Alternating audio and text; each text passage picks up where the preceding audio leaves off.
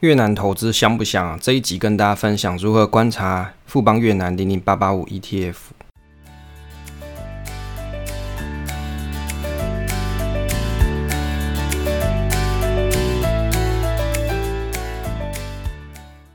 我是威利，欢迎收听 Awesome Money，这里是我的投资理财频道，分享我喜欢的主题给大家参考。那把我知道的知识分享给你。如果你喜欢我的分享内容的话，可以订阅这个频道。那欢迎大家一起加入这个投资新手小白猫社群。那你可以在赖社群里面搜寻小白猫，或者在下方点连接。目前频道是在周五或是周六上传。那我的学习就是我的分享。那喜欢节目的话，可以分享这个节目给朋友收听，也可以到 Apple Podcast 做五星留言。那你的一个小动作是我持续创作的大大的原动力。现在时间是二零二一年的五月十三号下午的八点十八分。今天我们的内容是如何观察富邦越南零零八八五 ETF。那首先开头生活闲聊的部分哦，这个 Mr. Bus 的订阅，我看了这个华尔街见闻的谢老师，他有三万多人订阅，然后我的大概三千多人啦。那如果说你有在平常在使用这个听 Podcast 的时候，你也可以考虑用一下 Mr. Bus。那我自己就是觉得这个软体也是不错用，就是界面还算蛮直观的。那不过有一些小小缺点，就是在就是有人留言给我的。时候，我必须要每一集点进去去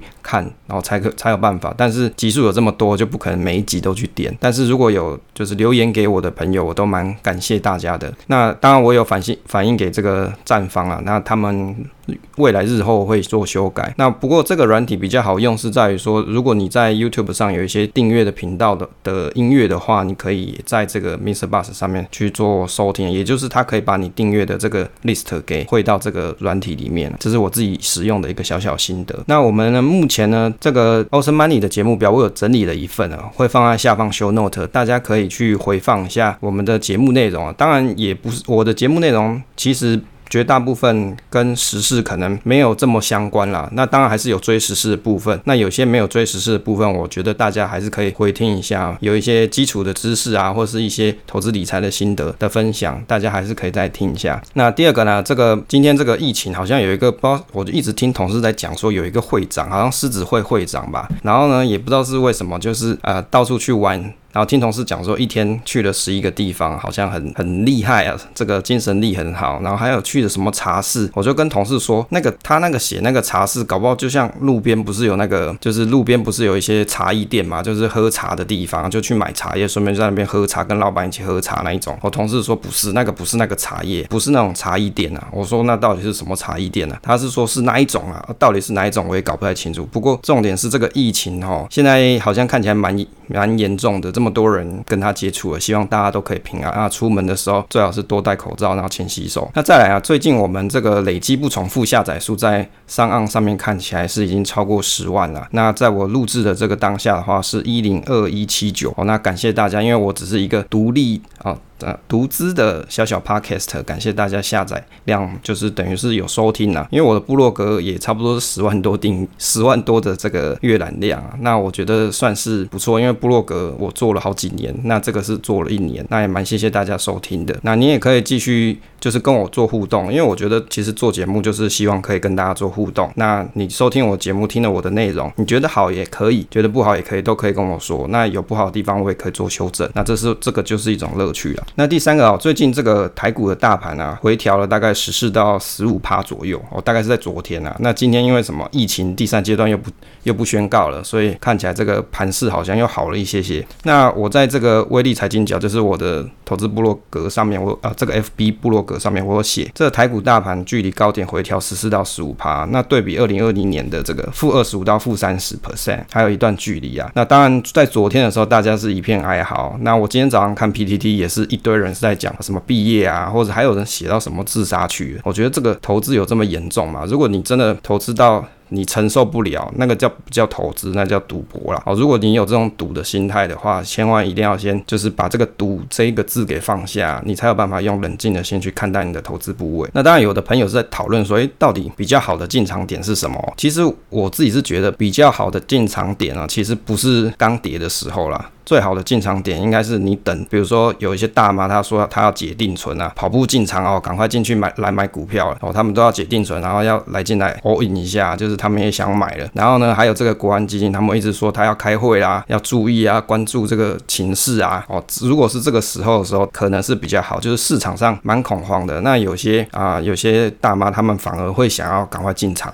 哦，就是因为已经国安基金已经讲说他要开会了，那这个是一个观察点啊，不代表每次都会发生，只是说在去年的时候的确是有这种现象。那如果你想要观察一下去年的时候的新闻，比如说在三月啊或者四月，那我推荐大家可以去这个联合新闻网，它是有个历史查询新闻的记录。当然，你点进去内容。内文看的时候，你是你是要付钱的，是要付这个点数。但是你如果只是看这个 title 啊，比如说新闻的 title，它也会摘要一小部分。那你如果只是去看这个东西的话，你去搜寻，比如说国安基金啊，或是大跌啊，我还有去搜寻什么其他的关键字啊，那我觉得。透过这个新闻的这个回测啊，你就可以回测一下你自己的心理状态哦。当然，你看了这个新闻，你也可以去想一下去年的差不多三月的时候，那跟现在这个大跌，你两个心境跟现在市场的氛围看起来是怎么样？但就我来看啊，目前这个大跌的情况是主要是反映国内的疫情。当然，国外也有人说是因为这个利率上升嘛，就是美国国债要。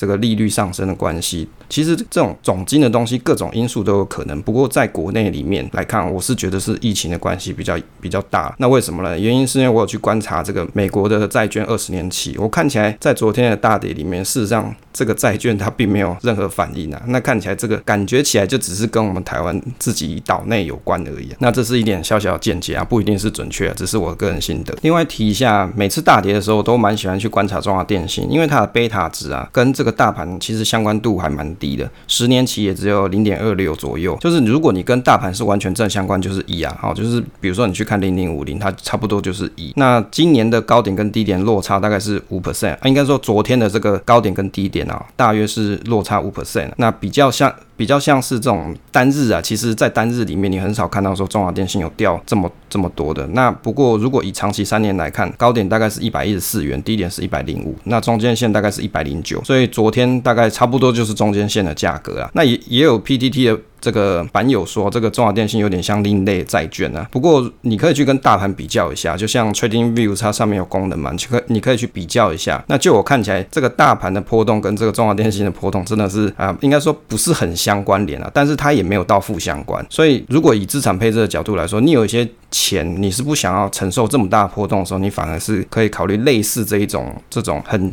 平稳的这种标的上面，当然也有朋友就是在这个我的 FB 下面有说，诶，这个中华电信的殖利率不是下降吗？其实就关于这个殖利率下降这件事啊，其实你知道，我知道，杜彦东也知道，大家都嘛知道。可是问题是为什么它的殖利率会下降呢？原因是因为它有太多的这个资本支出在五 G 嘛，比如说像频谱啊、频段啊这一些。那当然，为什么这些大老板他还是愿意要去投资去抢这个五 G 的频段呢？去付这高额的权利金呢原因，就是因为这个就是未来的趋势嘛。所以我们在前几期的内容就有去介绍说中华电在搞什么哦，他们有在做这个企业专网的部分。那你去了解一下这个企业专网，你去思考一下，这到底会不会成为未来主流？当然这个问题啊，每个人的想法不一样。那就我看起来，我是觉得这个东西还算是蛮有搞头的啦。那当然。它的殖利率下降是这个是必然的趋势嘛，因为它有比较高的资本支出。但是投资就是这样啊，你要去想象这个未来它所在发展的东西到底是不是市场未来的主流，那这个才是你投资的目标嘛，而不是只是单看说它这个目前的殖利率状况怎么样。这是我一点小小的想法。那开始我们今天的主题啊，今天我们是威力研究室啊，那我们今天呢来研究什么？就是如何观察富邦越南零零八八五 ETF 哦。那这个主题事实上我们在威力聊时事的时候有先跟大家聊过越南的部分啊。上一次的题目是越南。零零八八五 ETF 妖兽红啊，你你发发我哦，这个题目就很长嘛。那在那个威力聊时事的那一那一个节目里面，我们是介绍说越南它到底有哪些经济的发展正在逐步的形成当中啦。那以及它有什么迷人之处，就是吸引大家去投资的这个一个方向啦。那在这一个这一次的这个主题里面呢，我们是去仔细的去看一下它这个 ETF 里面的公开说明书以及它的一些文宣的部分。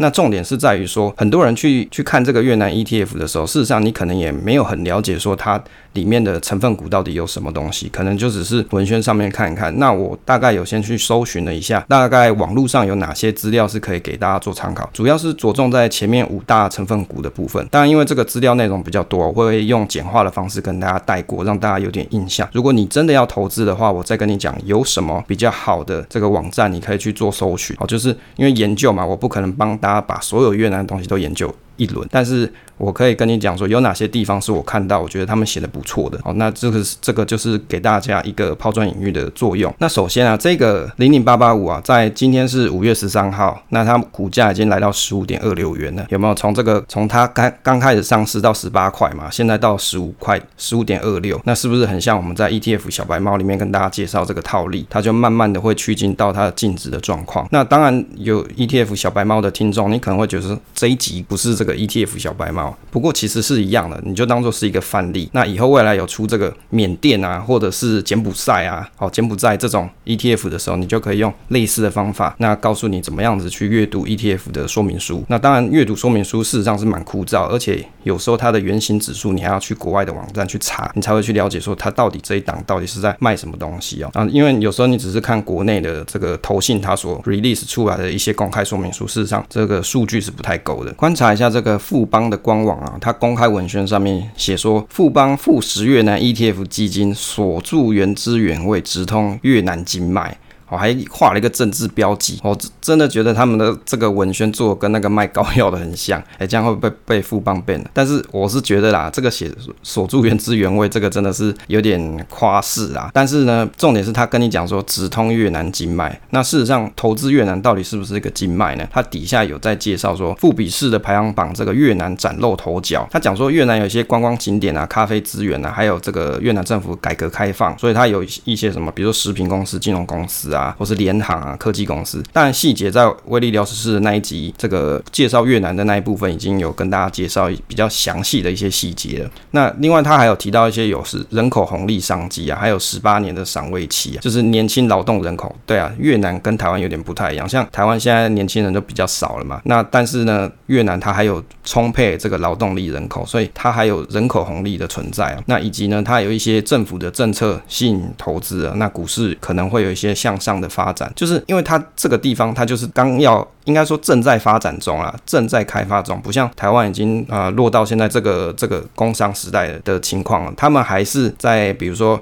有些农耕啊，或者是他做一些比如说挖矿啊，或者是比如说像是一些建筑的部分哦，这一些产业类别在他们那边还正在开发中哦，尤其是房地产的部分。这个文宣里面啊，主要是提到说越南的人均所得逐年增高，就 GDP 啊成长六 percent 以上，那中长线的经济成长向上，那还有提到说。越南政府它持续在新建基础建设，那从过去二零零一年到二零零八年投入的金额从七十亿美元提升至二零二零年的一千两百亿美元，那预期是二零三零年将要投入四千八百亿美元，以及越南有签订一些自由贸易协定，那海外的投资金额加大这些优点呢、那当然很明显嘛，因为越南政府它一定要把他们自己的国家的经济搞起来嘛，所以它会逐步把他们的基础建设建设更好，让更多的外资可以进来做投资。所以你可以。想象得到它的未来，那这个就是你的投资方向。那如果想象不到的人呢，那你就不适合去投资这个。好，那越南投资投资越南，它到底有什么优点哦？我总结一下，有几个，哎，大概列了几个优点呢。越南是正在扩大它基础建设跟拓展经济贸易协定，所以呢，它会去吸引外资的资金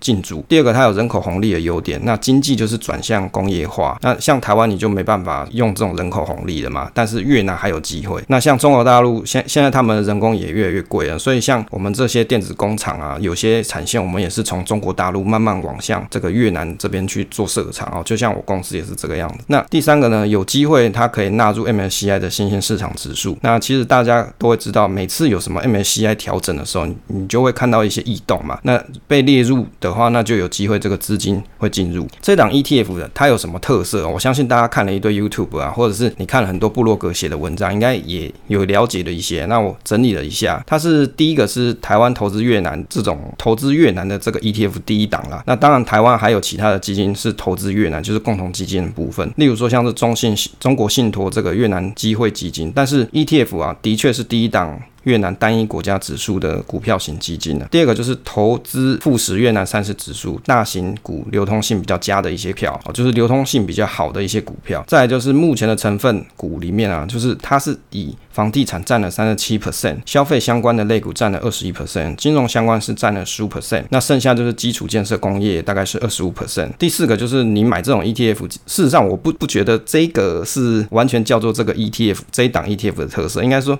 你买 ETF 本来就有这个特色，就是交易方式便利啊，交易成本低廉，好指数化投资方便你不用去选股这个样子，好，所以其实你搭配回去第一点就是你透过 ETF 的方式，你可以用一个比较简单的方式去投资越南，好，我相信。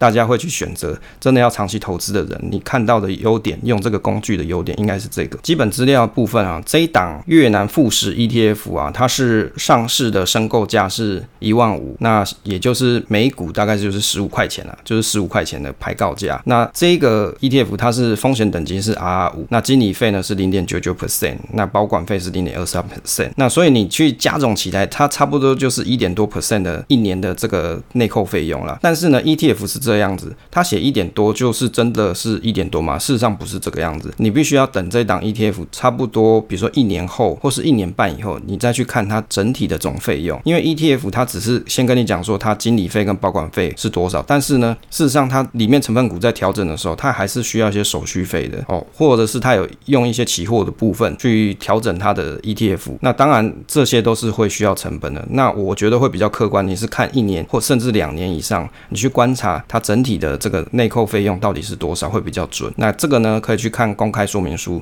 那每一年的年报上面就会有写。这个零零五零在台湾投信投顾工会的风险等级是 R 五，也就是跟这一档 ETF 是一样的。所以它的波动性你也可以想象得到，为什么大家会去定这个风险等级，就是告诉你这个风险是属于落在什么样子的区段。所以在投资之前，你必须要先有这个 image。那这一档 ETF 呢，它大概会有什么风险哦？第一个是从这个筛选规则来看，我认为这这个。富时越南三十指数，因为它有个股市值的上限。等一下我们会提到这个指数的筛选方式。那先提一下它的风险。那因为它有设定个股市值的上限，因此要用这个当做市场的代表指标。我认为它是会有一些追踪误差的。但是越南市场就是如此，可能会对于外资有做一些限制。所以原始型指数对这个真实的越南市场来说啊，它可能就会有一些误差在。那还不要提说零零八八五对这个富富时指数的追踪误差。那第二个是汇率风险，因为我们投资的人啊，这个在台湾上市嘛，基本上你都会是用台币去去买这档 ETF，那你本身就会存在一定的这个汇率风险，所以不是只是看市场绩效啦。你如果真的要投入，我是建议你是要有长抱的打算啦。那第三个是政治风险，因为越南我自己认为啦，它还是共产国家，那共产国家它对资本市场有很大很高的这个干预权力，那而且它有许多公营的公司，即使它已经民营化，但是事实上它可能大股东都还是政府，那你还是需要去注意说它是不是有被政治操控的这种情况。第四个是这三十档到底足不足够代表越南整个市场？大家家可以观察看看，那个股的组成是不是足以去追踪这个市场？它就是一个风险。那再来就是台越之间的政治跟经济互相有变动的风险啊。因为前几年大家都知道有什么排华嘛，像台湾的一些企业过去啊，那可能就被砸工厂啊，或者是有一些那个不好的情况发生啊。所以台越之间的一些政治跟经济，它事实上还是有一些牵连存在，这个也是一个政治风险啊。富时越南三十指数的编列方式哦，第一个它是由胡志明证交所所挂牌的企业当中去选选取市值排名前三十名的股票，那综合呢是去反映越南股市的股票绩效表现。第二个是基金持股的内容，它调整是采用被动管理的方式，是指数变动的时候它才会调整。第三个是流动性的检视，差不多是在每年的九月的时候。那第四个就是外资持股的限制。那越南这个国家，它对于外资是有做一些持股的限制。欢迎来到这个中场休息时间啊！今天中场休息时间跟大家分享一下，我在 YouTube 上面听到一首歌，是林沂所唱的，他 cover 茄子蛋的一首歌，叫做《浪子回头》。那当然，我有听过茄子蛋他唱过《浪子回头》这首歌，就是一种大叔的沧桑感。当然，这个林沂啊，她是一个小女生，那唱起来那种感觉又不太一样了。那我觉得这首歌不错啦，大概我清唱一两句哦，不要告我哦，我就清唱一两句。它是分一支一支一支。点酒一杯一杯一杯的打，请你爱体谅我，我酒量唔好，卖甲我创空。好，大概是这个样子啊。啊，我觉得这首歌还蛮好听的。那有一些，就是你可能是一些有故事的人啊，你在听这首歌的时候，你就会比较有这个感觉啦，有共感哦。那分享给大家，那这个链接呢会放在下方留 show note 给大家去收听。那第五个就是如果有公司的市值大于指数总市值的十 percent，那它会以总市值的十 percent 计算。那如果有公司受这个十 percent 市值上限的限制，那指数的总市值就会调整，用以调整为十 percent 以后的公司市值取代原公司总市值重新计算。啊，听起来好像有点像绕口令呢、简单来说就是，如果你公司的市值啊，你大于这个你的公司市值大于指数总市值的十 percent 的时候，那你就是上限就是算十趴啦。好，所以这个我自己是觉得它这种设计啊，你可能会没办法完整的去反映出。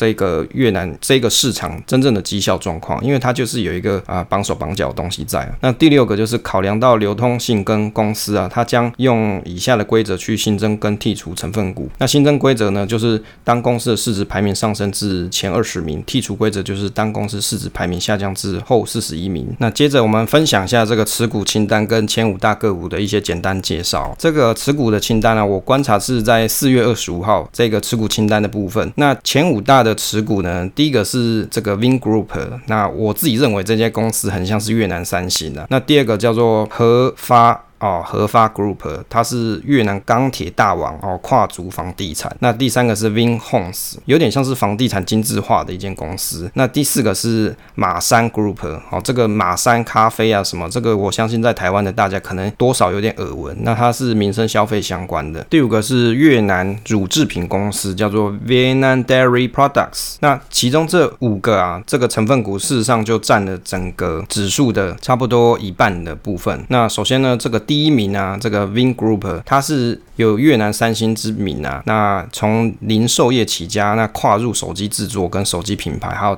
这个汽车跟房地产市场这些。那大概简介一下哦，这公司它是成立在一九九三年，那它的创办人是潘日旺总裁，专注于房地产开发。我在观察这一档公司的时候，我真的觉得它跨足在越南啊，各个领域几乎都有，呃，真的很像是。越南政府扶植的类似这种三星这种大企业，所以你看它各个。比如说消费电子产品啊，或者是房地产啊，或是工业科技啊，那甚至到一些这个超商啊，或是医疗啊、航空啊这些，它根本都有涉猎。哇，那事实上，你如果真的要投资的人，假设你真的你想要在，比如说你在越南开户好了，你不想买这个台湾发的 ETF，你真的有去越南开户，那你干脆去买这种的，就好像买了很多很多的这个越南公司一样，是一样的意思。这个二零一九年啊，富比士有公布世界的富豪排行榜，那荣登这个。越南荣登富比士富豪榜的就是这个 Vingroup 的创始人潘日旺，他个人资产在当年是四十亿美元，那位列在两百三十九位啊，所以是非常非常有钱的一个这个创办人。其中我看呢、啊，不只是智慧型手机，而且在航空领域啊，他们也开始有在做这个签署一些飞行员啊、机械师啊这一些，算是。蛮厉害的一间公司，就是它什么都包办的感觉。那第二名呢？第二名这个公司它叫越南合发集团啊。这个越南合发集团我研究一下，事实上它早期是从这个钢铁企业起家，那一直到跨足了，像现在也是跨足到地产啊、采矿啊，或是农产品这些，它算是越南的工业股的龙头公司。那合发钢铁集团呢，它是越南最具代表性的工业股票，它也是它是成立在一九九二年，初期主要就是做一些营建工营建的工程设备啊。那到后来呢，也有做这钢铁的部分。那到二零零七年呢，它在这个明胡志明的交易所上市。那目前呢，这个合发钢铁集团它是越南唯一一家，而且是有一条龙的钢铁企业，可以自主完成铁矿砂进料到生产钢材这些。所以现在这个合发它已经是越南知名品知名的品牌啊。那合发集团也是越南前十大企业。第三名呢是越南房地产龙头是 Vinhomes。事实上 Vinhomes 呢，它就是 Vingroup 的里面的子公司而已。所以我刚才讲了，你如果果真的不知道要投资越南什么好，你去投资 Vingroup，搞不好就是包办了很多很多的子公司。那 Vinhomes 呢？他们有在做什么呢？他们在二零一九年的时候呢，就开始依照一些就是房地产的等级去做划分。比如说，他有去做啊，比如说比较平价的生活社区啊，那以及像是中高价的生活社区，那甚至是精致家庭定位的一些高级的这个房地产产品，那专门卖给一些外国人住。我觉得这个。主一个这个方式啊，在台湾好像没有那么明显。不过他们这边呢，是用比较企业化的方式去做经营啊。当然，在台湾你可能会讲说，诶，像中越不就是卖给这个有钱人吗？其实有点类似啊，只是它是做成做成一个很大的这个 business，很大的这种这种规划方式。当然，因为越南它的房地产啊相关的东西目前都还是很兴旺啊，所以我觉得它做一些这种区分啊，比较有利于它在房地产的一些销售。这个第四个公司啊，第四个公司呢，它是叫做马山哦，马山 Consumer Holding 哦，就是马山集团啦。讲简单就是马山集团公司，它也是这个越南三大食品公司之一啊，提供民生消费的这些肉品类啊、速食面啊、酱油、米汤啊，还有香肠跟辣椒酱哦，他们卖很多东西，有点像是在台湾的统一企业。所以呢，它从饲料到冷鲜肉品一条龙，那透过这个马山肉品生活哦，这个公司去做一些。比如说经营啊、养殖啊。屠宰分销这些，那我还看到它还有采矿的部分啊，这个是蛮特别，在台湾你根本没有看到这种采矿公司啊，哦，他们是有的。那主要去生产一些战略的金属物资啊，比如说像是精炼的钨啊、这个银石啊这些，那是全全球最大的钨矿的来源。好，那产量占中国大陆以外的这个市场大概是三十六 percent。第五个公司呢是越南最大的乳制品公司，就是 Vietnam Dairy Products。这个就是越南牛奶公司啊，哦，或者是你可以翻译成越南乳制品公司啊，也是可以的。那这间公司呢，它最具名气的一些产品啊，最主要就是像有一些牛奶啊，或是奶粉啊，像婴儿食品啊，或者是饼干啊这些，那可以满足各种食品市场的需求。那他们每年的营收大概增长到二十到二十五 percent，有三成是从国际市场来，那其余呢就是它内销啦，就是越南的本国企业。那在越南国内呢，这个他们公司呢是拥有国内七十五 percent 的市占率，这个七十五 percent 我我自己是觉得还蛮强的。如果你去看台湾的一些卖这个鲜乳的品牌，它可能就没有到这么高。所以啊，这间公司算是在越南里面内销市场里面来说是蛮重要的一间食品公司。那而且它还有一个很有名的啤酒叫做虎皮啤酒啊，当然我自己没有，我自己是没有喝过啊。不过改天如果有去越南玩的话，可以考虑买一瓶来喝喝看。那以上呢就是这五间。公司一些简略的介绍啊，当然这个是比较粗略的介绍方式。那我在做研究的过程，我也其实有发现，事实上我们台湾的人啊，你要去研究像越南的这些公司啊，我自己是觉得收集资讯上面是比较不容易取得第一手消息。你可能要去看他的越南的官网，那有些他的研究报告事实上还是用越南文写的，那你可能还要去，比如说 PDF 先去转转成这个这个 Word，然后再用 Google 翻译去翻翻成英文，或是翻成中文，那再去做研究。所以对台湾人呢，要去研究越南这个这这边的一些啊、个股公司啊，我自己是觉得难度比起台湾人去投资台股或者是投资美股哦，这个收集资讯这方面来说，都会是稍微难一些些啦。那当然，如果你买这档 ETF 的好处就是它自己会帮你做这个市值的汰换嘛，就是你落到后面几名呢就会被淘汰，然后再进落入榜中的这这些前几名公司。那再来呢，跟大家分享一下到底这个 ETF 适合谁投资哦？我自己的想法看法有两。点，第一个是这档 ETF 它算是海外投资，那你如果想要投资越南市场，但是你没办法去越南开户的投资人。那它解决了很多开户的问题，然后比如说早期没有像没有这种基金啊，或者是这种 ETF 的时候，那很多人你要去投资越南市场，你是要去开户的。就我知道，比如说像元大，元大它好像在越南当地也是有实体门市的部分，可以做股票买卖啊。当然，台湾人你可以委托在台湾的元大啊，可能有越南的窗口，你就可以去做这个开户的部分。第二个呢，就是你喜欢新兴市场发展这种题材的投资人，就是你特别喜欢像这种正在开发中哦，正在开发中。的国家，就是它的各项基础建设都还要在正在兴起当中的。这种题材的朋友，你可能就会喜欢这档 ETF。好了，那因为时间关系，总结一下，我个人认为啊，国内未来一定还会推出各种东南亚市场的 ETF。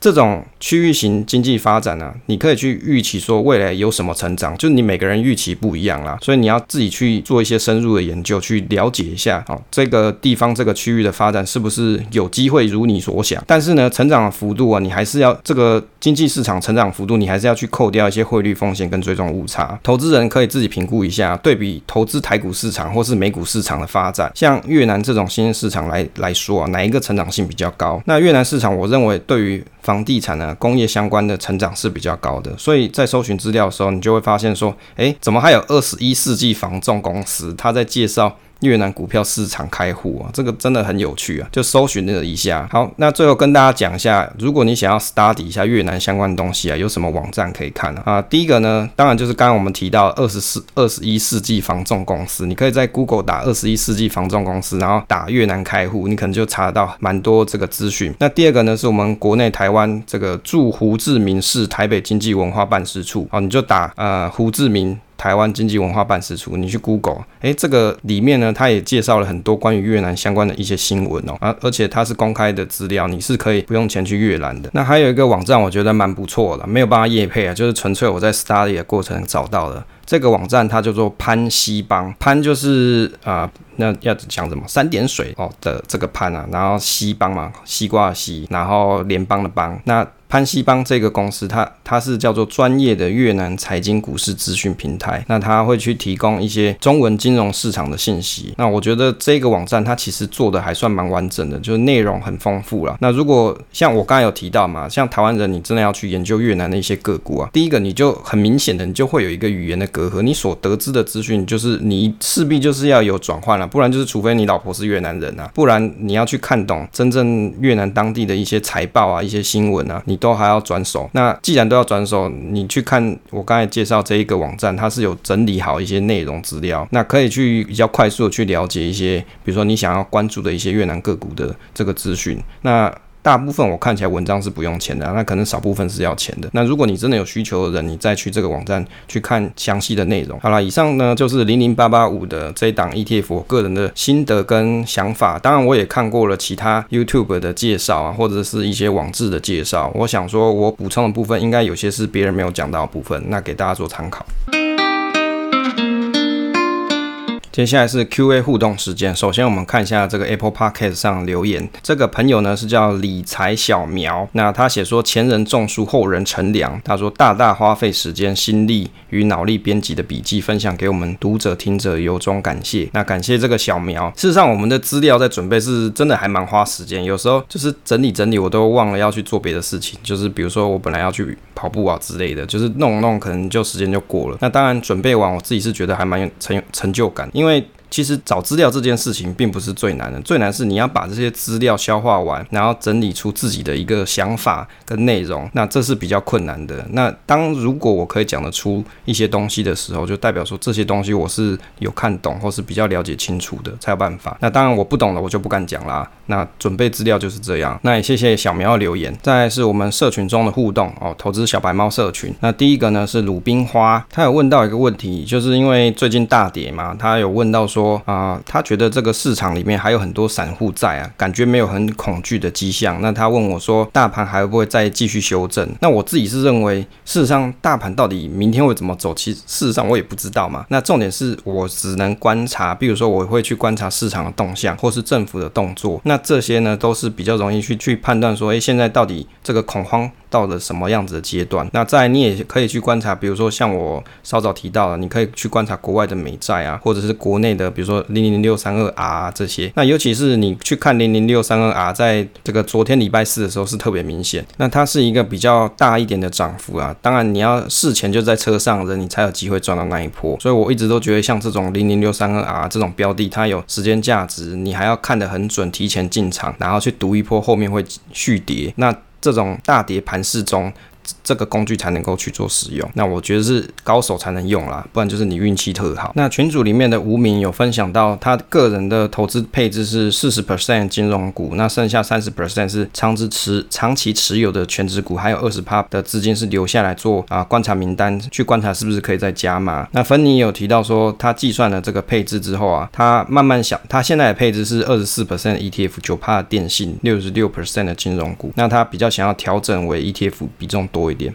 当然我，我自己是觉得有有的朋友像草爸有提到说，他把他的个股部位啊都转向成 ETF，那他觉得这样心理心情上的负担比较低，就是他不用一直去看盘，他只要去关注现在整个市场趋势大概到到哪里就好。我觉得持有个股跟持有 ETF 其实都可以，那重点是在于说你抱着什么样子的投资的心情去看待你的标的。那像我会觉得我持有的一些个股，那是真的，我觉得我还蛮看好它，或者是它有长期的，比如说配息收益给我。那可以增加我一点心情心理的投资稳定度。那我觉得这就是我的简单的投资目的，那就也就是长期投资的一个价值存在了。所以你想要调整成 ETF 也是 OK 啊，或者说像大盘这种 ETF 那也可以，但是就是要注意说，比如说像这两天的大跌的时候，哦，市场可能跌了十五 percent，这种这个时候你还要可以有这个信心抱得住，不要随便就卖掉。那当然了，如果你持有个股，哦，比如说像你持有一些金融股啊，或者是中华电啊这种的，那它是相对比较稳，也许对你的信心上面的打打击受创啊比较不会这么大。那工具没有好坏，就是随个人使用。第三个朋友是乔可，他有提到说他是啊、新进的投资新手，哇，那我我也是蛮欢迎乔可可以一起进来跟大家学习。第四个朋友是露露，那他有最近有讨论到这个零零八八五，也就是我们今天讲的内容了。那他有。讲说是不是要考虑去买一张？那我觉得你你听完这一集之后，你再想想看，你的投资目的到底是什么？那你是真的看好零零八八五这档标的吗？还是因为零零八八五它是最近比较红的题材，你才才想要进呢？哦，我我自己是认为啦，如果你是真的很看好越南这个市场，那这个是一个不错的工具哦，比较方便的工具可以让你做操作。第五个朋友是 Lexi，他想问说，像现在大跌的时候啊，是不是可以一点一点的减，还是要等到整个盘稳住了再减呢？他有。提到说，今天在跌的时候，他有买了一些零股哦。他讲的时间应该是昨天啊，礼拜四的时候。那有的朋友是觉得他太早买了，要他等一等。